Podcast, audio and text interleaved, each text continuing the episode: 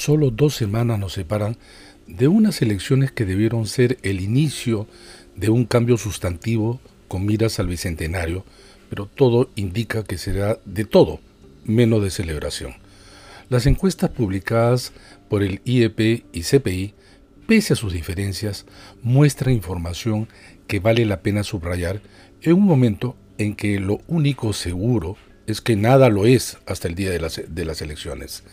La dispersión de la intención de voto no tiene precedente en la historia republicana. Solo a modo de ejemplo, en lo que va del siglo, los dos más votados que pasaban a la segunda vuelta sumaban más de la mitad de los votos válidos. En esta oportunidad, para llegar a esa cifra, se tiene que sumar ocho candidatos, número que quizá disminuirá, pero solo un poco.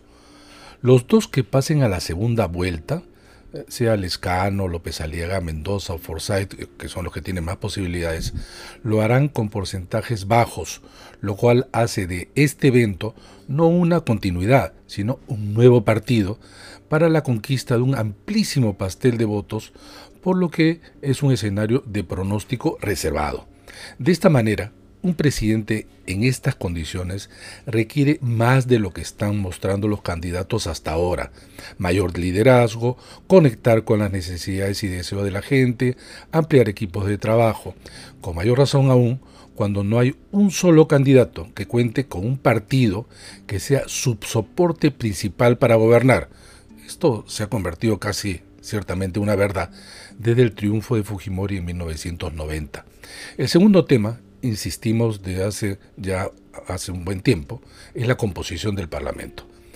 Aquí la dispersión se convierte en un fraccionamiento partidario más preocupante que ni el umbral de representación o valle electoral lo está evitando. Alrededor de ocho partidos más o menos ingresarán al Parlamento, pero la gran mayoría son los que ya están presentes en el Congreso actual. No hay pues un gran recambio partidario. Lo nuevo será la composición de sus miembros, pero, salvo escasas excepciones, debido a la no reelección y al pernicioso voto preferencial, los nuevos congresistas carecen de experiencia política y establecen débiles relaciones con los partidos por los que postulan. Ni siquiera se conocen entre ellos y desconocen muchos la propia función parlamentaria.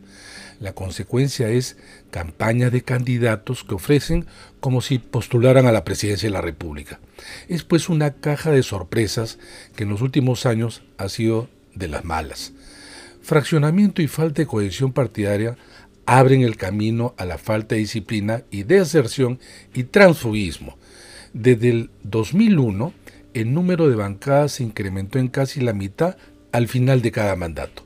Esto resulta importante para dos problemas latentes que se interrelacionan, inestabilidad y populismo, que llevan a la ingobernabilidad.